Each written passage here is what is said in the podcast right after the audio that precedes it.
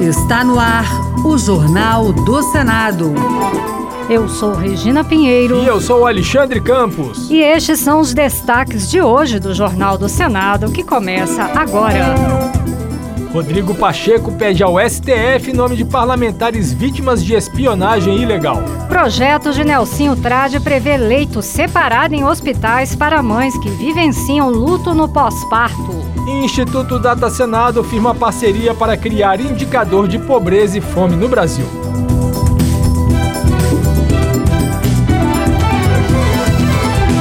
Boa noite. Boa noite. O presidente do Senado pediu ao Supremo Tribunal Federal a lista de parlamentares possivelmente monitorados pela ABIN paralela. Rodrigo Pacheco alertou para uma eventual afronta à garantia de livre exercício do mandato e do sigilo de suas fontes e disse que o Congresso poderá tomar medidas institucionais.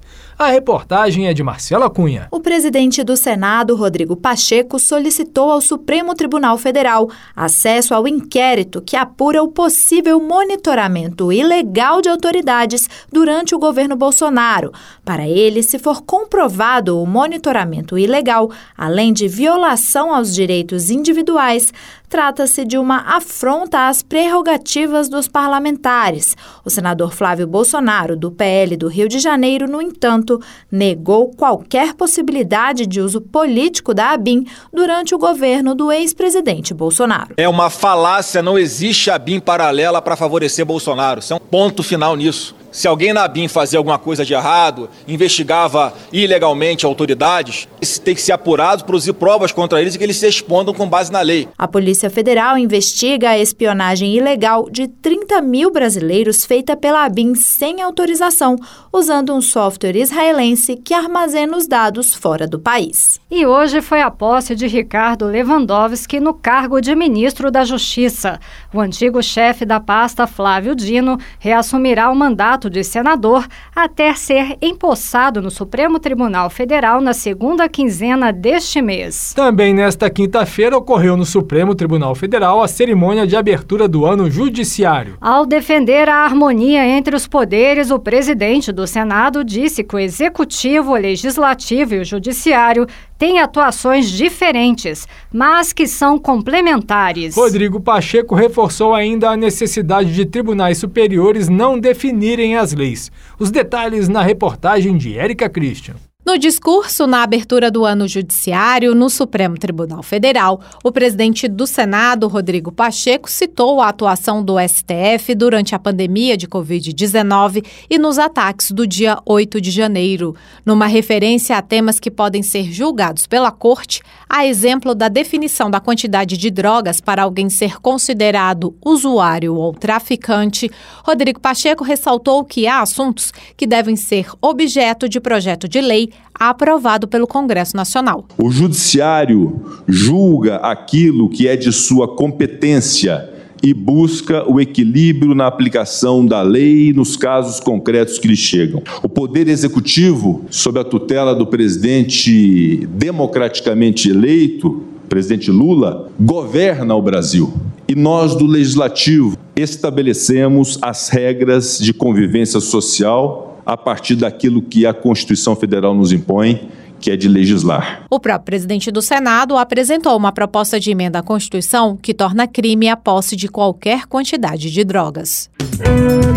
Um dos primeiros projetos apresentados em 2024 no Senado garante leito separado para as mães que vivenciam o luto no pós-parto. A intenção é garantir um atendimento humanizado tanto na rede pública quanto na rede privada de saúde. Repórter Júlia Lopes. A humanização na assistência hospitalar às mães que vivenciaram o óbito fetal poderá virar lei. O objetivo de um projeto apresentado recentemente no Senado é garantir que as unidades da rede pública e privada de saúde de todo o Brasil assegurem a essas mulheres uma ala ou um leito separado das demais gestantes na maternidade, com assistência apropriada para garantir a saúde mental e a dignidade às mulheres que acabaram de passar por um momento traumático de sua vida a perda do filho. O autor do projeto é o senador Nelsinho Trade, do PSD de Mato Grosso do Sul, que é médico. Ela não deve ficar no mesmo ambiente daquela mãe que teve a graça de ter tido um parto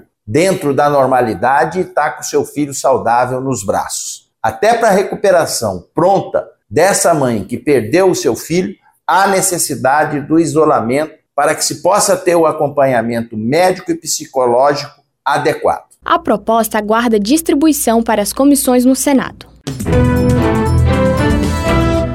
O Instituto Data Senado vai contribuir com a criação de um novo indicador da fome e da pobreza no país. Uma parceria com esta finalidade foi firmada entre o Instituto de Pesquisa do Senado, o Ministério do Desenvolvimento e Combate à Fome e outros órgãos. A reportagem é de Yara Farias Borges. A criação do indicador será feita em conjunto com os Ministérios do Desenvolvimento e Assistência Social, Família e Combate à Fome e do Trabalho e Emprego, com o IBGE e com a Fundação Getúlio Vargas. A ideia é obter dados precisos para ajudar no planejamento e na execução de ações destinadas aos brasileiros vulneráveis. Em 2023, a Comissão de Direitos Humanos pediu estudos sobre a fome ao Data Senado e debateu o tema em um ciclo de audiências. Presidente do colegiado, o senador Paulo Paim, do PT Gaúcho, defendeu garantia de comida a todos. Ou resolvemos o problema da fome, ou permanecemos alavancando as estatísticas de sofrimento, dor e infelicidade. O combate à fome é uma questão de Estado, de governos, está na Constituição Cidadã, é uma questão de justiça social.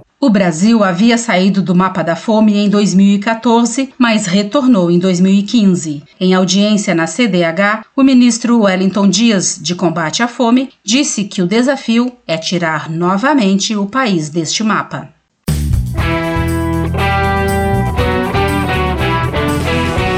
A Confederação do Equador completa 200 anos em 2024. O movimento revolucionário antimonarquista é tema de uma comissão temporária do Senado. Repórter Pedro Pincer. A Confederação do Equador foi um movimento revolucionário ocorrido em 1824 no Nordeste. Teve início em Pernambuco, mas logo se espalhou pelas províncias vizinhas, como Paraíba, Rio Grande do Norte e Ceará. Era contra a monarquia de Dom Pedro I e defendia a implantação de um regime republicano. O Senado criou uma comissão temporária que está planejando e vai coordenar as celebrações pelos 200 anos da Confederação do Equador.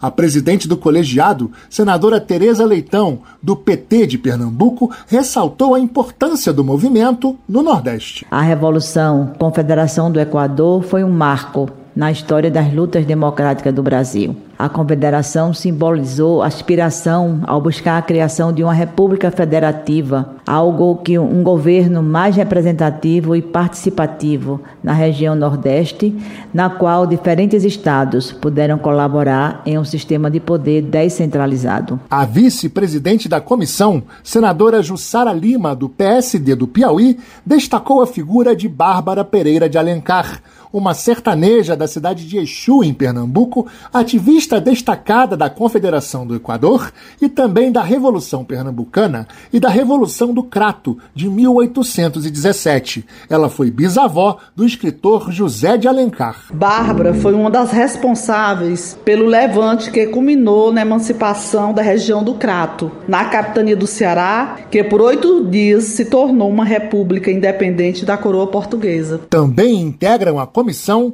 os senadores pernambucanos Humberto Costa, do PT, e Fernando Dueire, do MDB, e a senadora Ana Paula Lobato, do PSB do Maranhão.